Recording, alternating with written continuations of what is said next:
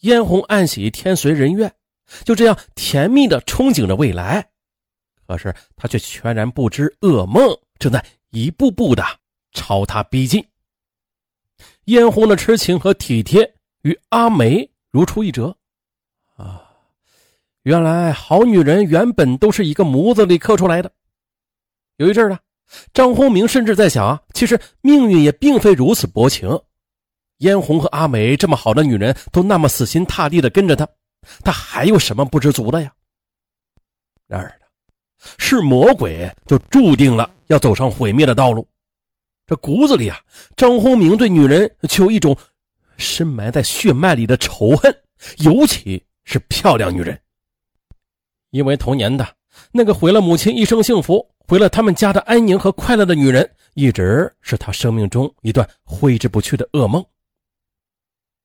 一方面的，他的生命历程让他亲身体验了女人的种种的好；另一方面，对女人的仇恨又始终是他人生的一道魔障。还有的，他同时又被漂亮的女人深深的吸引着，甚至也会在一段时间里真实的爱着他们。还有。在爱过之后，他又会深深的恨他们，甚至的还会对他们生出一些邪恶的念头。张宏明他又开始厌倦了，不到半年的时间，他就厌倦了江城这种每天吃点麻辣烫、打点小麻将的温馨散漫的生活。可最不能容忍的是，嫣红原本不是他当初想象的那样富有，失落、拮据。懊恼一日日的加剧着张宏明心中的煎熬。此时，他觉得他心中那个一度被女人的柔情熄灭的火药桶，又在一日日的进行着干燥、升温。此时的他需要钱，他需要尽快弄到一笔钱之后的，好抛下嫣红远走高。啊，远走可以，这高飞嘛。他就像疯狗一样捕捉着嫣红及其亲友家中钱的踪影。终于的，他得知嫣红的养母突遇车祸辞世，嫣红得到了近两万元的赔付。张宏明一阵狂喜。那一夜，张宏明热血膨胀，彻夜难眠。第二天的黄昏，一抹残阳将江城黄昏的天际染成了血色，而失去亲人的伤痛让嫣红肝肠寸断。因此，这头疼的老毛病又犯了。散步回来之后，嫣红就沉沉的睡去了。可接下来将要发生什么，张宏明他完全清楚。他正在寻找着杀机。就在柔弱的嫣红依偎在他怀里的时候，他那邪恶的心底正在蒸发着腾腾的杀气。那一刻，嫣红则完全不知道，与他咫尺之遥、与他心紧紧的贴在一起的另一颗心脏。竟是一颗豺狼的心脏。那一刻，张宏明已经感到他撕下了平日里处心积虑的伪装，又露出了恶魔般的真正的嘴脸，给他带来的竟是这般的放松和畅快。突然间，他感到多少年来，为什么他始终活得不容易，过得不轻松？原来的是有一种说不清道不明的灼热的欲火岩浆一样。一直在他那火药桶般的心中奔腾着，现在他终于明白了，我张宏明根本就是一只凶恶的豺狼，一只疯狂的野兽。